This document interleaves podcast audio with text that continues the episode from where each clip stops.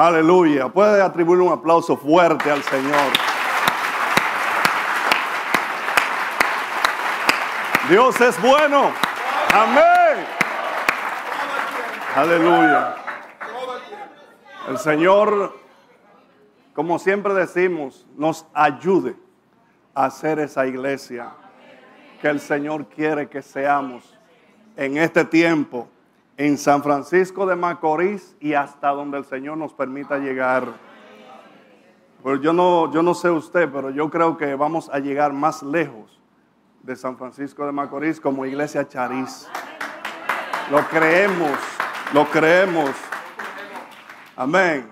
Estamos muy agradecidos al Señor por esta maravillosa mañana que el Señor nos concede, el poder estar aquí, delante de Dios delante de ustedes para, como dice nuestro pastor, traer el consejo del Señor. Que Dios me ayude, ¿verdad? Él siempre lo hace. Es un decir. Pero aquí estamos, aquí estamos, confiado en Él, confiado en su gracia, confiado en su amor, cuidado para nuestras vidas. Y ¿Quién más que Él que conoce cada una de nuestras necesidades? Y Él es el único que puede traer consuelo. Él es el único que puede eh, ministrar a lo más profundo de nuestros corazones. Eh, como pastor y como pastores que estamos aquí, nos preparamos en todo lo que de nosotros depende, pero al final quien conoce tu verdadera necesidad es Dios. Aleluya. Quien conoce tu verdadera necesidad, quien conoce mi verdadera necesidad, es Dios. Y yo espero que Dios en esta mañana ministre a esa tu necesidad de una o de otra manera. Pero que bendiga tu vida, edifique tu vida en el día de hoy. Quiero eh, leer de una vez el, el versículo, diríamos, base para dar inicio, el cual se encuentra en el libro de Números, libro de Números, capítulo 13, versículo 30.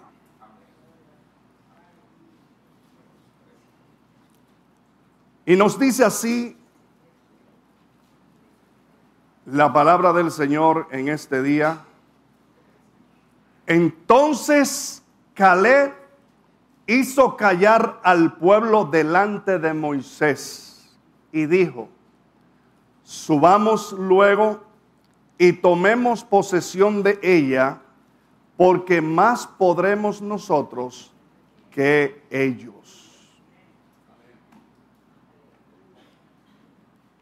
Entonces Calé hizo callar al pueblo delante de Moisés, ¿verdad? Y dijo, subamos luego y tomemos posesión de ella, porque más podremos nosotros que ellos. Quiero orar. Padre, en el nombre de Jesús, aquí estamos, Señor, delante de ti. No confiando en la inteligencia humana, en la sabiduría humana, sino más bien confiando en aquel que nos dejaste, tu Santo Espíritu, el cual es el único que puede poner la gracia y traer el favor a nuestras vidas desde el trono mismo del Padre de la gracia que ha sido dispensada para cada uno de nosotros. Dios, en tus manos estoy. No por mérito humano, sino por los méritos de nuestro Señor Jesucristo. Por su obra en la cruz del Calvario. Por su resurrección de entre los muertos. Por Él podemos estar aquí. Y a Él exaltamos, y a Él glorificamos, y a Él adoramos en esta hora. Oh Padre, como siempre te pido Ayúdame a pensar alto, sentir profundo y hablar claro a tu pueblo. En el nombre de Jesús. Amén. Y amén. Dígale a alguien conmigo, ten ánimo, tú puedes. Ten ánimo, tú puedes.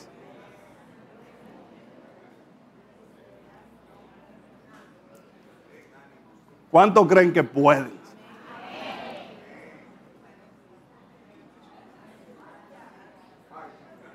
Sí mismo. Como está la imagen ahí. Ten ánimo, tú puedes. Constantemente estamos enfrentando nuestro interior, nuestra, dudamos de nuestras capacidades, luchas internas, luchamos con las dudas y pensamos realmente, ¿podré lograr esto o aquello?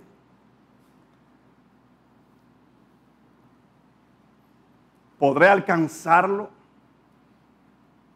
¿Tengo la capacidad? ¿Puedo hacerlo?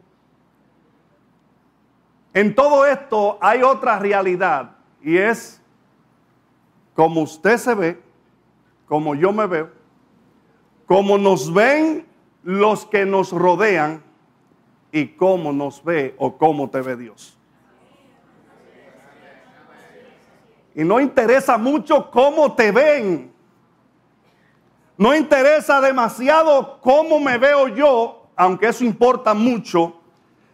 Aquí lo importante es que Dios dice, cómo Dios te ve y cómo Dios me ve a mí.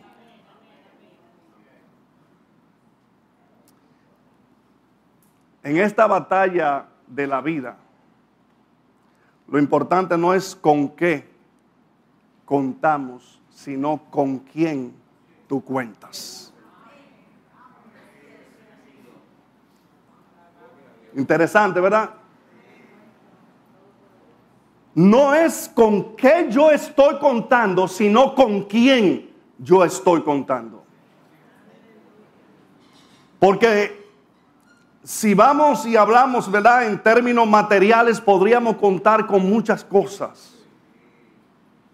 Pero y cuando esas cosas en las cuales estamos contando se derrumban, cuando viene la situación X y lo arrebata todo de nuestras manos, ¿con quién entonces contaremos?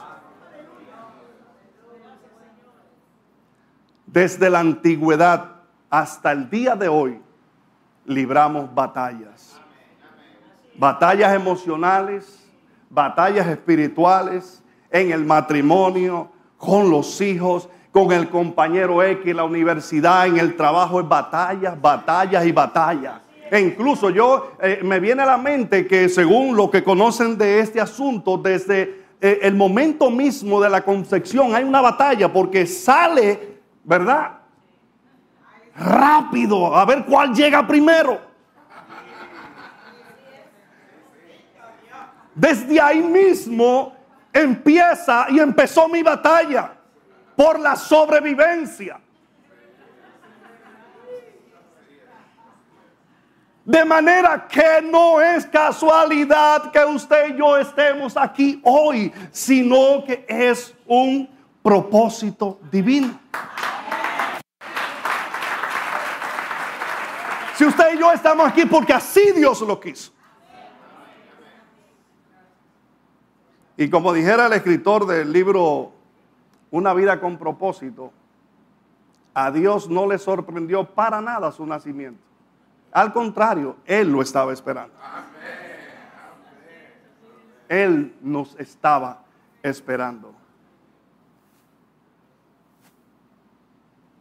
De acuerdo con el trasfondo histórico de lo que nosotros hemos leído hoy, los versículos que nos anteceden nos hablan de momento o del momento donde Moisés, ¿verdad? Envía 12 espías a reconocer la tierra prometida.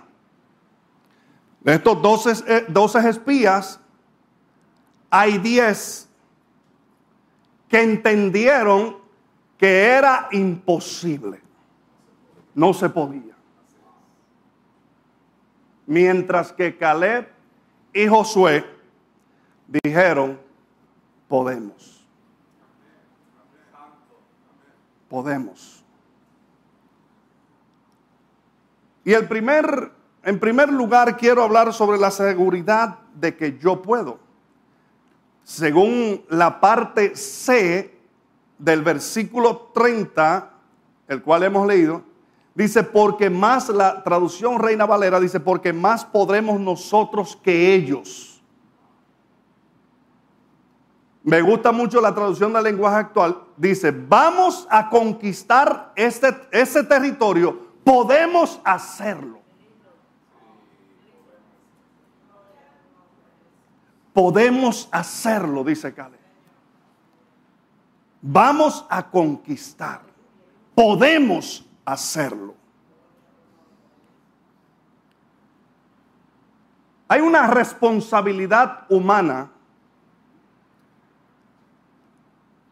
Nos educamos, nos entrenamos en la vida en diferentes áreas del saber para así poder ser más efectivos. ¿verdad? Dios a cada uno de nosotros nos ha dado capacidades, diferentes capacidades, para lograr cosas, vencer los obstáculos en esta vida. Usted y yo tenemos capacidades diversas. Charis tiene capacidades diversas. Dios ha dado dones y talentos diversos a Chariz. Y el Señor lo dice en Mateo 25, 15, porque el reino de los cielos es como un hombre que yéndose lejos llamó a sus siervos y les entregó sus bienes. A uno dio cinco talentos y a otro dos, a otro uno, a cada uno conforme a su capacidad. Y como dije en una ocasión, no es qué tengo, sino qué estoy haciendo con lo que tengo. Dentro de esas capacidades, dones y talentos que Dios nos ha dado, ¿qué estamos haciendo?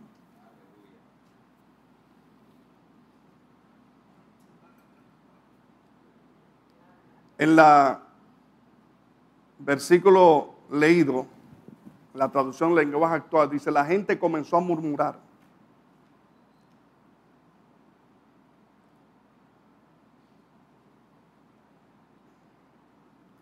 Más bien, cuando creemos que podemos, siempre habrá aquellos que creen que no se puede.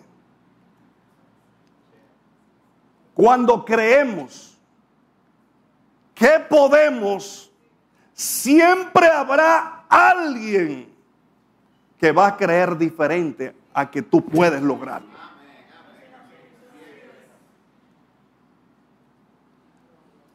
Voces diversas. E incluso cuando alguien viene al Señor, que todo el mundo sabe en la comunidad que no ha sido una persona muy buena, como decimos, ¿verdad? Que tú te convertiste, que tú estás yendo a la iglesia o que tú estás visitando, tú crees que tú vas a poder, te damos dos, tres meses. Es más, en diciembre te va ahora.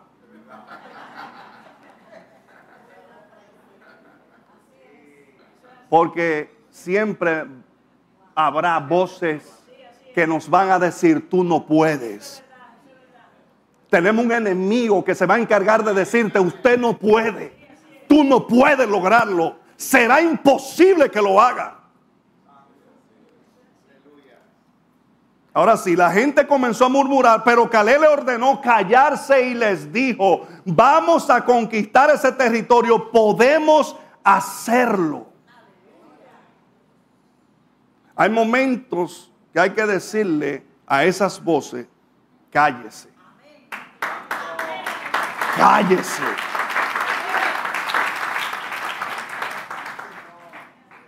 Para lograr lo que queremos. Pero Caleb no estaba contando con sus habilidades o recursos humanos. humanos. No estamos hablando aquí de positivismo, amados hermanos. El hombre carnal o natural, todo gira en torno a sus logros porque esto lo representa. Yo no estoy hablando aquí exactamente de positivismo. Esto no es un asunto de declara y así será. O yo declaro hoy tal o cual cosa y así sucederá. Si tienes la convicción de que Dios ministró, ese así será en tu corazón,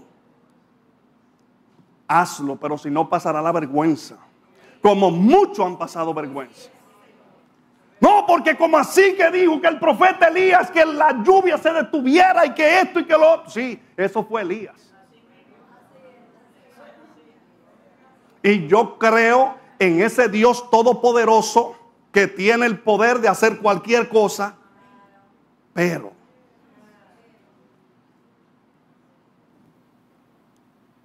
hoy, como podemos ver, se utiliza mucho, tú puedes, ¿verdad?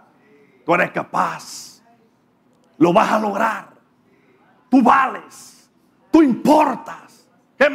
Tú haces la diferencia humanismo, positivismo, pero anclado en qué? ¿Anclado en qué o en quién?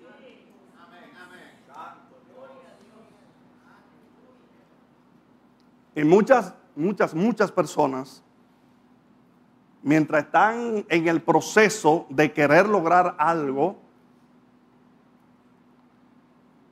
tienen a Dios muy presente.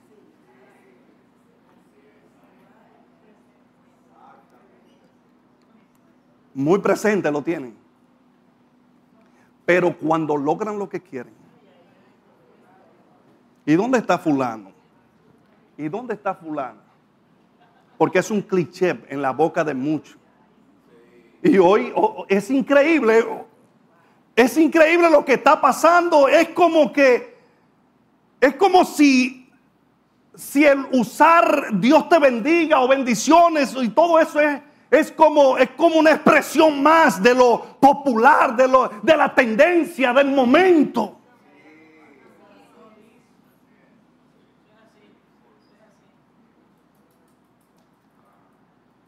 ¿Con qué o con quién estaba contando Calé para decir que ellos podían?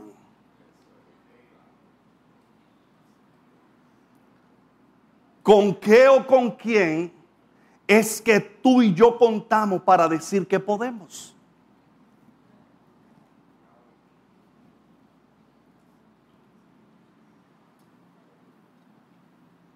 Podemos. ¿Por qué? ¿Por qué usted cree que puede? ¿Por qué yo creo que puede? ¿Por qué, ¿Por qué usted cree que, que esa situación que está en su hogar o que usted está pasando, o el hijo, el esposo, o lo que sea, usted piensa que puede lograrlo. ¿Por qué usted cree eso? La seguridad, y este es el segundo punto, la seguridad de que yo puedo es porque Dios puede. Y lo dice el número, número 14, 8, la parte B, dice, Él nos llevará a esta tierra y nos la entregará tierra que fluye leche y miel. ¿Quién es que nos va a llevar? Si tú crees que Dios puede, tú podrás. Si tú crees que Dios puede, tú podrás. ¿Tú crees que Dios puede? Entonces tú podrás. Problema que muchas veces estamos como el pueblo de Israel dudando de que Dios pueda hacerlo. Es verdad que tenemos que entrenarnos, hermano, que podemos capacitarnos, pero al final es Dios el que nos va a dar la victoria. Es Dios el que te va a dar la victoria, independientemente de los logros humanos. Al final de la carrera es Dios quien te dará la victoria.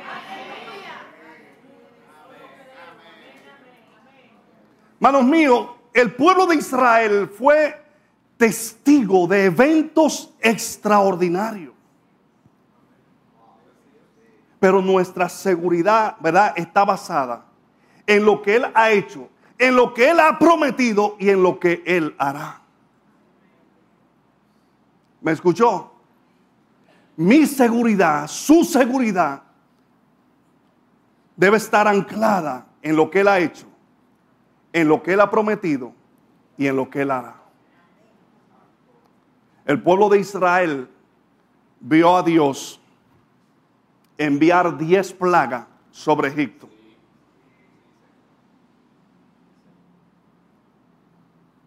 Mientras el pueblo de Egipto gemía por el juicio de Dios sobre ellos, el pueblo de Dios estaba tranquilo. El pueblo de Dios descansaba porque había una protección, porque Dios puede, porque Dios puede. En medio de esa adversidad el cual estamos atravesando, tú estás atravesando, tú tienes que creer que Dios puede librarte y lo ha hecho de hecho.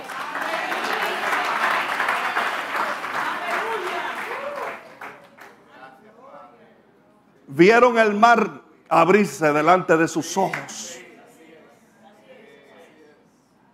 Caminaron en seco. Se levantaron dos muros. Y no estamos hablando, hermano, el milagro del mar rojo no estamos hablando de que se abrió una calle como esta principal. No, no, mis hermanos. Estamos hablando que por allí iba a pasar un promedio de cuántas personas. Solamente 600 mil hombres, sin contar mujeres, niños, animales y todas las riquezas el cual Dios despojó a, a Egipto para su pueblo. No. Estamos hablando de que allí se abrió un trecho en el mar increíble, una anchura, una calle con demasiada amplitud para que el pueblo de Dios cruzara. Ese es su Dios.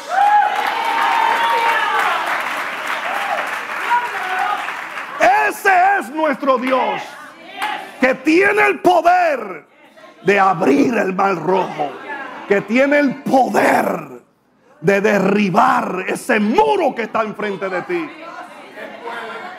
Él puede. Sí, Él puede. Y me viene a mi mente el Salmo 62, 11, donde nos dice, una, una vez habló Dios y dos veces he oído esto, que de Dios es el poder.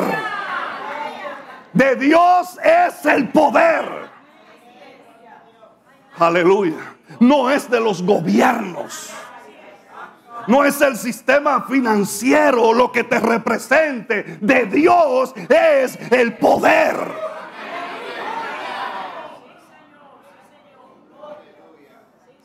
Ellos miraron ver el maná descender del cielo, ser alimentado, una nube de noche y una nube de día.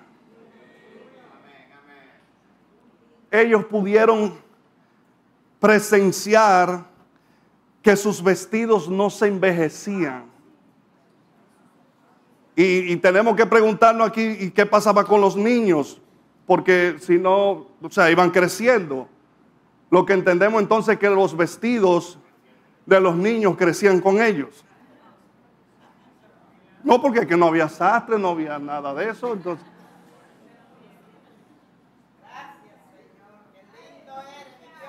Y me imagino que 40 años dando vuelta en un desierto, por más eh, mantas para hacer y cubrir esos muchachos, se iban a ir gastando y dañando en el desierto. Hermanos míos, el pueblo de Israel fue, fue, fue un testigo presencial de ver la manifestación del poder de Dios de una manera extraordinaria.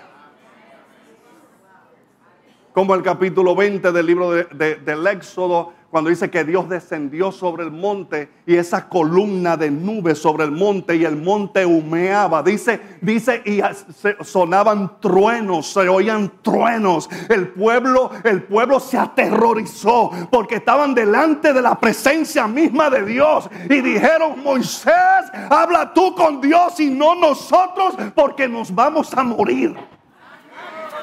Si uno, mi hermano, si uno pastor que a veces he visitado, ¿verdad? Y esa manifestación del Espíritu de Dios en uno, y uno, uno se, se va al piso, uno se tira de rodillas, la baja, todo le cae, uno se quiere morir. Imagínese presenciar eso.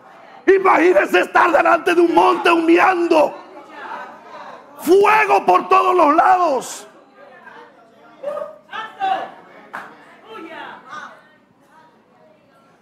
Hay personas aquí Aleluya. Que para ellos lo que yo le estoy diciendo es extraño. ¿Sabe por qué?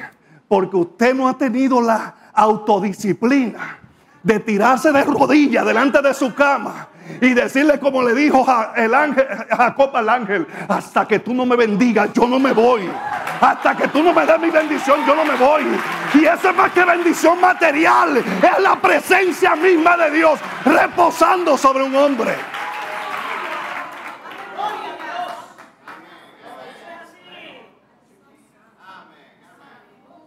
Una relación así como tibia, como, sí, yo, tú, tú eres, sí, yo voy a la iglesia, yo voy. Yo le decía al Señor en, en esos inicios, pastora, cuando uno está, ya usted sabe, ¿verdad? Señor, que, que la gente te vea a ti que yo no tenga que hablar, que te vean a ti, que mi rostro, que te puedan ver en mi rostro. Pero para eso hay que estar en su presencia. Para eso hay que estar en su presencia. Que por encima de la ropa y del look hermoso que tú tengas, de que fuiste al salón y lo que sea, te puedan decir, sobre ti hay algo. Yo estoy viendo algo, pero no es el look que tiene, no es, no es la ropa, es algo diferente que hay sobre ti. Eso lo necesitamos. Para hacer una iglesia de impacto, eso lo necesitamos. Aleluya. Gloria a Dios. Dios les había prometido esta tierra por medio de su padre Abraham, según el versículo 18 eh, del capítulo 15 de Génesis. Génesis 15, 18 dice, en aquel día hizo Jehová un pacto con Abraham diciendo, a tu descendencia daré esta tierra desde el río de Egipto hasta el río grande, el río Éufrates. Había una promesa. Basado en esta promesa debían marchar, debían confiar y creer que lo lograrían.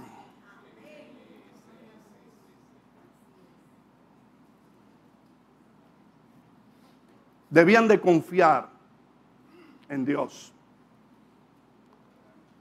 debían de confiar en su poder. Debían de confiar en las promesas dadas por Dios. La, la, seguridad de que yo puedo es porque Dios puede. ¿O yo? La seguridad de que yo puedo es porque Dios puede. Es porque yo creo que Dios puede hacerlo a través de mí. lo voy a lograr porque Dios, Dios está en mí y lo voy a lograr.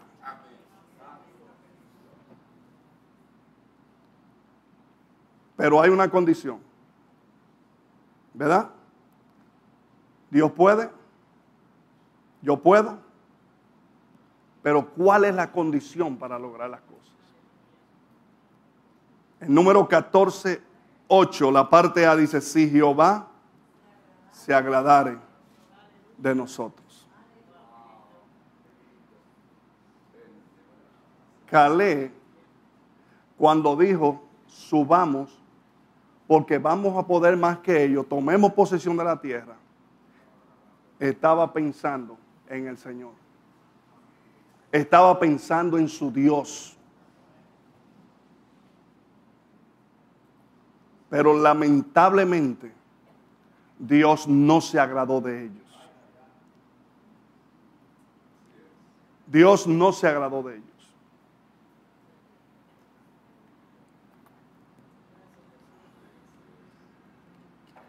Pero lo que no le agradó no fue que fueran a espiar y ver la tierra, pues era una estrategia militar permitida. Sabe que Moisés lo envió y le pareció bien a Moisés, según Deuteronomio 1.22, enviarlo. Está bien, vayan a reconocer. Luego ya en el capítulo 13 eh, eh, encontramos que ellos fueron. Van a reconocer la tierra.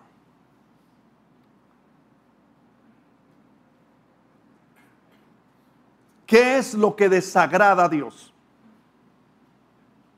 Es la actitud de ellos. Número 13, 31 al 33 nos dice. Pero los otros que habían ido con él empezaron a desanimar a los israelitas diciéndoles que el territorio era malo. Pero e, ellos acababan de traer un racimo de uva y una, y una frutas y, ellos, ellos, vieron el fruto y cómo que, que, el territorio era malo. Esta es la traducción del lenguaje actual que estoy leyendo porque me gusta mucho cómo lo hace, ¿verdad? Como lo hace esta versión, la traducción. No lo hagan, les decían. No podremos vencer a gente tan poderosa. Los que viven allí son gigantes, como Anat. Ante ellos nos veíamos tan pequeños como grillos, como langosta, dice Reina Valera. Además, es un lugar en donde no se puede vivir. Es tan malo que la gente se mueve como si se lo tragara la tierra. Oiga, oiga qué informe traen estos 10 líderes de donde se espera que traigan palabra de ánimo, palabra de aliento y de confianza. Lo que le están diciendo, óyeme, pueblo, olvídense de tierra, que ahí no hay quien entre. Ahí hay unos gigantes y, hay, y esas son unas murallas que ahí no se puede. No lo hagan. Esa tierra se lo va a tragar vivos. Hubo, hubo, hubo una, una sublevación con este informe. Hubo un desaliento, un desánimo. Allí se comenzó a gritar, allí se comenzó a, a hacer cuantas cosas porque ellos entendieron que si los líderes están diciendo que no se puede, pues no se puede. Y realmente el territorio no era el problema. El problema no era la tierra que iban a conquistar. El problema estaba en su corazón. Corazón incrédulo.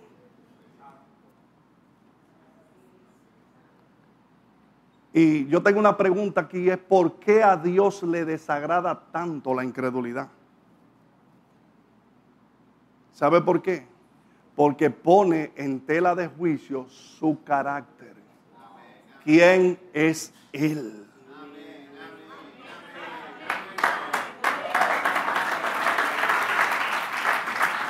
Cuando, cuando Moisés, cuando eh, Moisés tuvo este encuentro que Dios quiso que él tuviera con él en la zarza. Las palabras que él pronunció cuando dijo, ¿y, quién le voy yo a decir que me envía?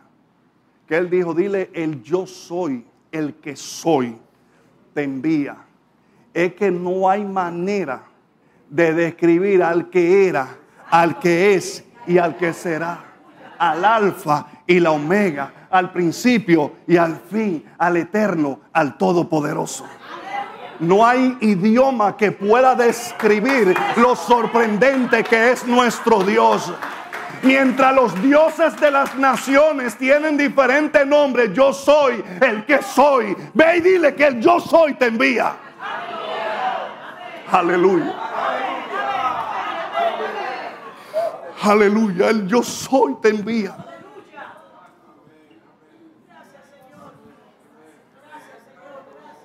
Yo no sé en quién tú estás o en qué confías. Líder, que estamos aquí. Dios espera más.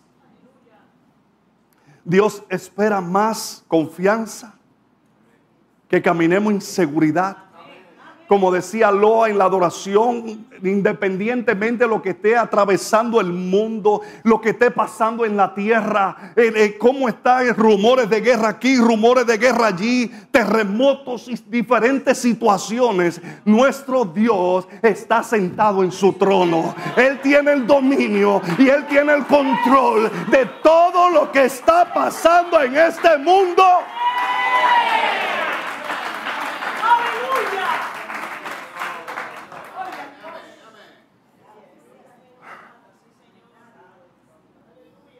Hace unos días atrás, yo fui, estaba fuera de la ciudad, estaba en un asunto de mi trabajo.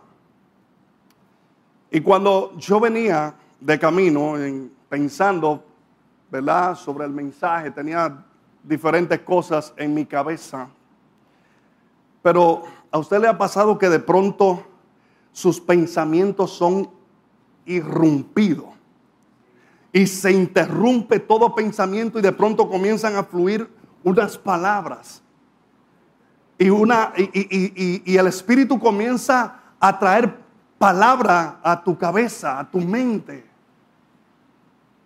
Y esto me pasó. Yo venía de camino y, de pronto comencé a pensar en, precisamente en la incredulidad del pueblo de Israel y comencé a pensar sobre ¿Qué implicaba el ser tan incrédulo? Implicaba negar todos los hechos de Dios que ellos habían visto. E, e, ese, ese Dios de verdad, ese Dios santo que lo traía, donde ellos continuamente veían a Dios obrar, estaban poniendo en tela de juicio todo lo que es Él.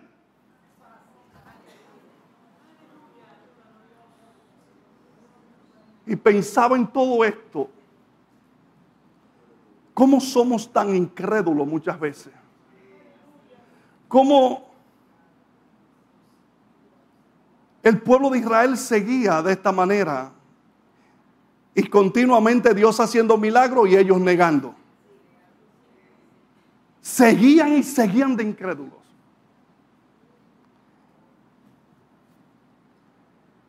El ser esclavo y estar bajo el yugo y la opresión de un faraón Usted y yo, en términos literales, no sabemos lo que es eso. Pero usted y yo sí sabemos lo que es, ese, es estar esclavizado por el diablo y el pecado. Y una cosa era su vida antes de, y otra cosa es su vida después de. En su vida y mi vida hubo un antes y un después.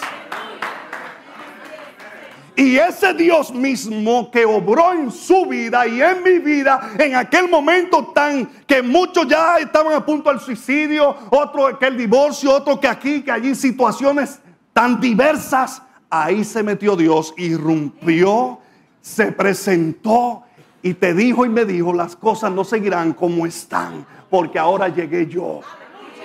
Ese mismo Dios tiene el poder para sacarte de tu situación, de lo que tú estás viviendo, de lo que tú estás pasando. Él te dice, Él te dice, yo puedo, tú puedes, porque yo puedo. Y si yo puedo, tú puedes. Aleluya.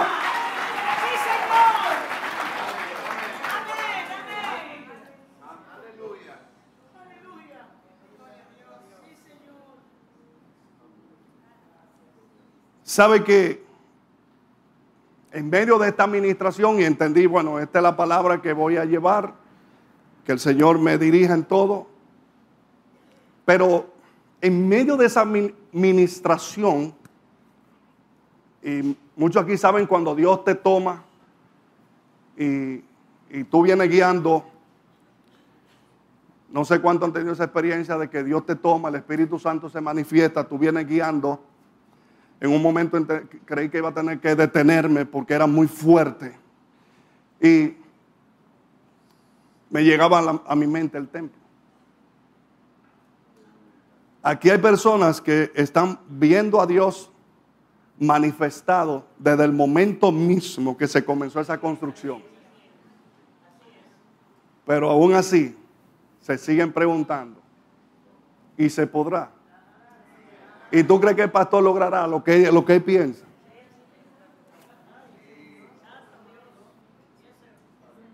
Sí, porque muchas veces utilizamos esa forma de... Y tú crees que el pastor, porque no se sienten parte del proyecto.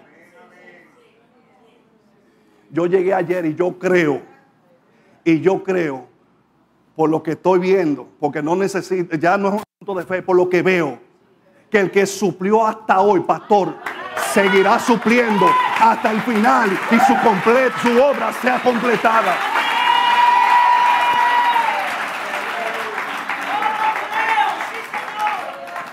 Dios lo hará. Porque Dios no iba a poner un proyecto de esta naturaleza en el corazón del pastor para que se diga en el país qué templo hay en San Francisco de Macorís. ¿Qué templo hizo amor victorino? No, no, eso tiene un propósito en Dios. El fin del propósito no lo conocemos exactamente, pero Dios tiene un propósito. Pero es que tenemos siete años. Salomón duró siete años, ¿verdad? Construyendo. La diferencia entre el Salomón y Amor Victorino es que Amor Victorino no recibió como Salomón la riqueza de su padre para construir el templo sino que ha sido un, asunto del día a día, un asunto de fe, de confiar, de creer, de tener la certeza y la seguridad del que suplió al inicio, suplirá hasta el final. Bendito sea su nombre. Vamos a creer que Dios puede. Y si Dios puede, tú puedes. Ten el ánimo suficiente en el Señor. Porque Él lo hará. Él lo hará. Y aunque usted o yo no contribuyamos, Él lo hará. Es más, le voy a decir algo más. Dios no te necesita a ti ni a mí tampoco para hacerlo. Al final los beneficiados somos aquellos que contribuimos con la visión de Dios para este tiempo. Pero la decisión es suya. Usted es el que sabe. Pero le digo un chin más.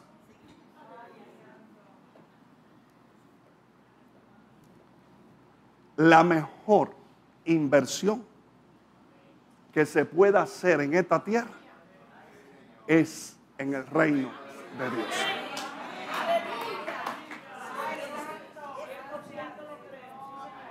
La mejor inversión que podemos hacer es en el reino de Dios. Es en el reino de Dios. Porque todo aquí perecerá. Todo aquí acabará. Y como le dijeran a aquel necio, y lo que dejaste, ¿quién lo va a disfrutar? Porque esta noche te va. Aleluya, aleluya. Oh, gloria a Dios. Oh, gloria a Dios. Vamos a confiar y vamos a seguir hacia adelante. Porque cuando recibía esta palabra y, y, todo lo que yo sé que estaba pasando en mí en ese momento, no era cosa mía, porque yo ni siquiera venía eh, pensando como en esto. Sí pensaba el mensaje, el compromiso y todo, pero, pero esa manera de Dios manifestarse y comenzar a tratar conmigo fue muy particular y muy única. Pero a la vez me traía todo esto. Aleluya. Aleluya. Así que pastor, descanse en el Señor. aunque no estemos viendo lo que queremos ver todavía, porque el deseo es que ese techo esté puesto, es que comencemos, es que estemos ya ahí, pero el Señor sabe en qué momento. Solo descansemos en el Señor. Confiemos y Él lo hará.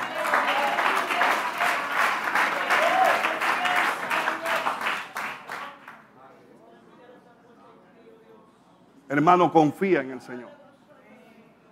Yo no sé cuál sea la situación que tú estás atravesando. Pero yo te digo de parte de Dios, hoy confía en el Señor.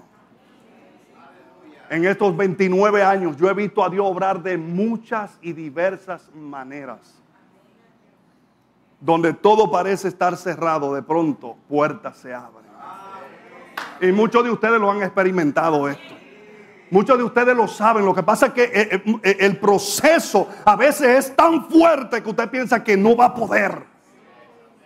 Pero Dios dice, usted puede. Yo puedo en el nombre de Jesús. Puedo en Cristo que me fortalece. Todo lo puedo en Cristo que me fortalece. Puede decirlo, todo lo puedo en Cristo que me fortalece. Aleluya. Descansa. quiero seguir con esto, pero en ese proceso, en esa situación, descansa en tu Dios. Descansa en aquel que te escogió. Está quieto. Le dijo él al pueblo y reconoce que yo soy Dios. No sea incrédulo, sino creyente. Vamos a creer que Dios tiene el poder para hacer lo que Él ha dicho que harás. ¿Qué le desagradó? ¿Qué más le desagradó a Dios de este pueblo? El minimizarlo minimizaron a Dios. Oiga esto, Josué capítulo 2 versículo 9 al 11 dice, y de boca de quién salen esta palabra, es lo grande. Sé que Jehová os ha dado esta tierra, porque el temor de vosotros ha caído sobre nosotros. Y todos los moradores del país ya han desmayado por causa de vosotros. Porque hemos oído que Jehová hizo secar las aguas del mar rojo delante de vosotros cuando salisteis de Egipto. Y lo que habéis hecho a los, dios, a los dos reyes de los amorreos que estaban al otro lado del Jordán, a Seón y a Og, a los cuales habéis destruido. Oyendo esto, ha desmayado nuestro corazón ni ha quedado más aliento en hombre alguno por causa de vosotros. Porque Jehová, vuestro Dios, dice, es Dios. ¿A dónde? Arriba en los cielos y abajo en la tierra.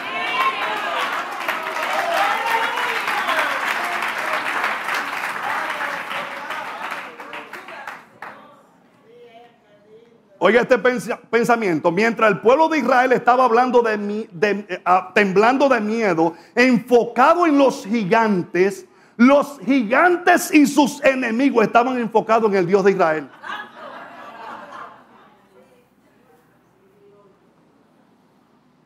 Temblaban de miedo los israelitas. Pero esto se lo dijo Raab la ramera a, a los dos espías que fueron a Jericó.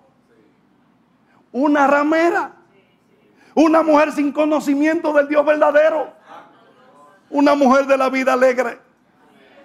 Pero estaba más segura y más clara del Dios que ellos le servían que ellos mismos.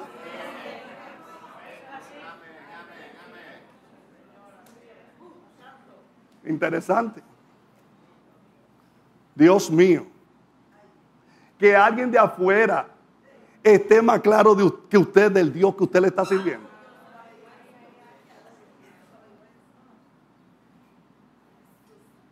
Pero tú has dicho que el Dios que tú le sirves es grande. ¿Y por qué tú estás así?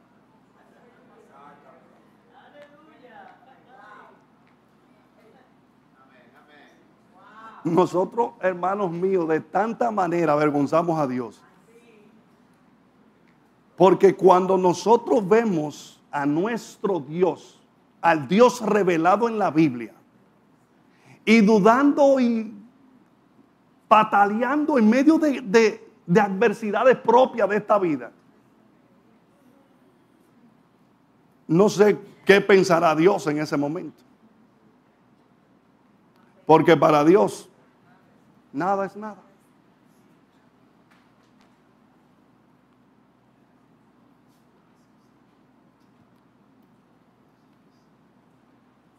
Podría una vez más decirle a alguien conmigo, enfócate en tu Dios y no en tu problema. Enfócate en tu Dios y no en tu enemigo.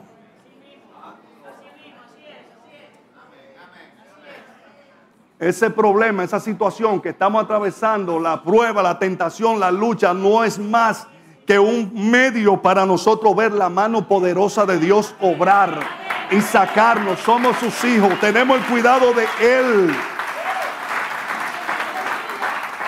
Este pueblo se olvidó de su cuidado amoroso. Número 14, 2 y 3. Y se quejaron contra Moisés y contra todos los hijos de Israel. Y les dijo toda la multitud, ojalá muriéramos en la tierra de Egipto o en este desierto, ojalá muriéramos. Oiga, oiga, oiga qué expresión. Y por, entonces hacen una pregunta. ¿Y por qué nos trae Jehová a esta tierra para, para caer a espada y que nuestras mujeres y nuestros niños sean por presa? ¿No nos sería mejor volvernos a Egipto? Se olvidaron de ese amor amor, de ese amor y de ese cuidado de Dios que Dios, valga la redundancia, había tenido hasta ese momento. Dudaron que el que abrió el mar rojo le podía entregar la tierra.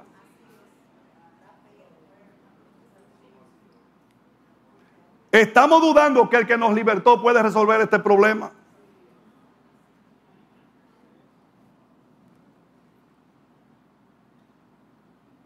cuestionaron aún más la sabiduría de Dios al elegir a Moisés como su líder.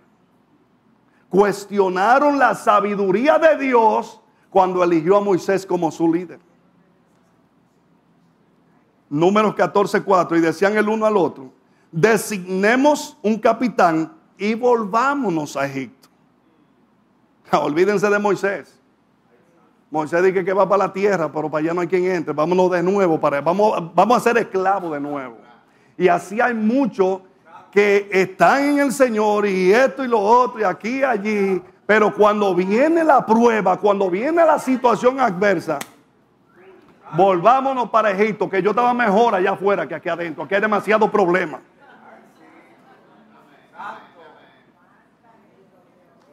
Sí, es verdad. Porque el reino de los cielos sufre violencia. Y los violentos, los valientes son los que van para allá.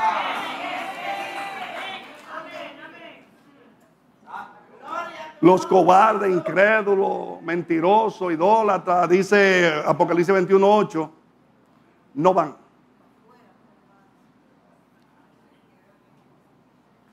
Entonces cuestionan, cuestionan la sabiduría de Dios. ¿Verdad? Ahora, ¿cuál es la consecuencia de no agradar a Dios?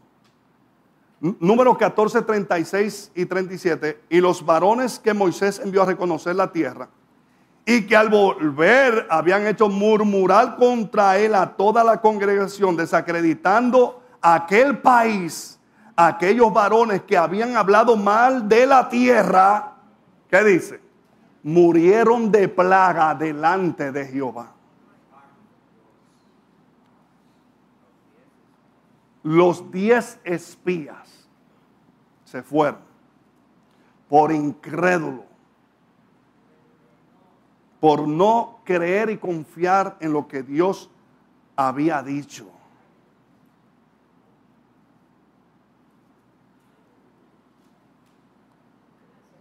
Ahora, ¿cuál es la recompensa? Porque hay recompensa. ¿Verdad que sí? Hay recompensa de agradar a Dios. Número 14, 24 nos dice, pero a mi siervo Calé, por cuanto hubo en él otro espíritu, y decidió ir en pos de mí, en otra palabra, y decidió obedecerme, creerme, yo le meteré en la tierra donde entró. Y, y no solo él, y su descendencia la tendrá en posesión.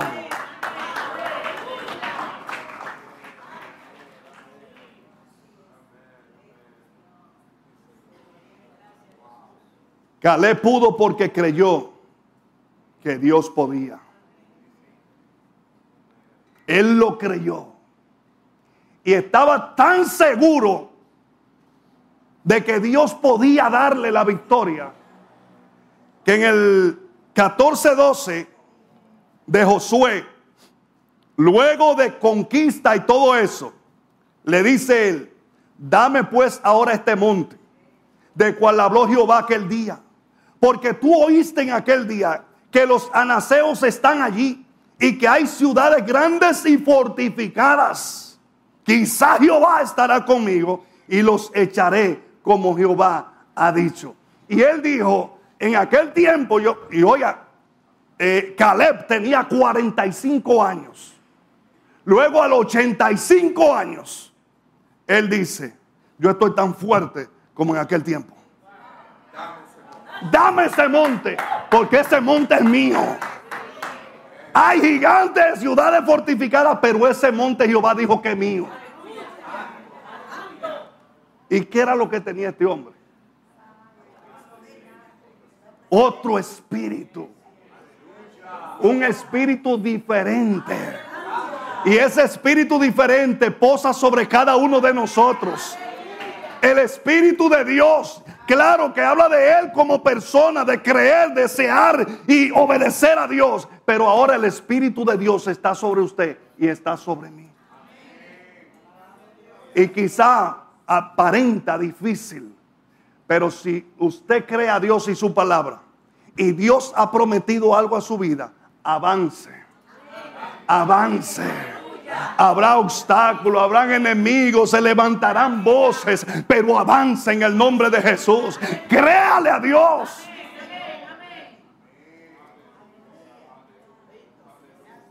Los logros humanos son buenos. Sí, no podemos decir lo contrario, pero lo más maravilloso es decir, como dijera el salmista en el Salmo 16, 5 en adelante. Jehová es la porción de mi herencia y de mi copa. Tú sustenta mi suerte. Las cuerdas me cayeron en lugares deleitosos y es hermosa la heredad que me ha tocado. ¿Qué más dice? Bendeciré a Jehová que me aconseja. Aún en las noches me enseña mi conciencia. A Jehová he puesto siempre delante de mí, porque está mi diestra no seré conmovido. Se alegró por tanto mi corazón y se gozó mi alma. Mi carne también reposará confiadamente. Aleluya. Porque no dejará mi alma en el Seol, ni permitirás que tu santo vea corrupción. ¿Usted está escuchando esto, hermano? O sea, no, nada que ver con, este mundo. Nada que ver. Dice, me mostrará la senda de la vida. En tu presencia hay plenitud de gozo. Delicias a tu diestra para siempre. Búsqueme un lugar en esta tierra que le digan eso. Búsquese un lugar que, le expresen estas palabras. porque es que todo se queda aquí.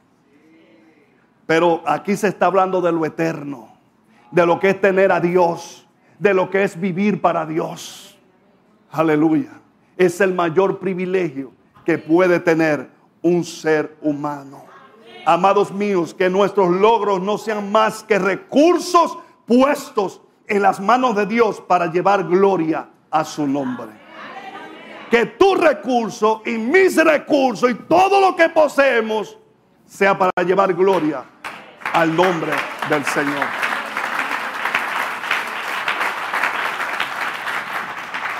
Dios bendiga su iglesia. Que Dios guíe nuestras vidas cada día a confiar y creer más en Él.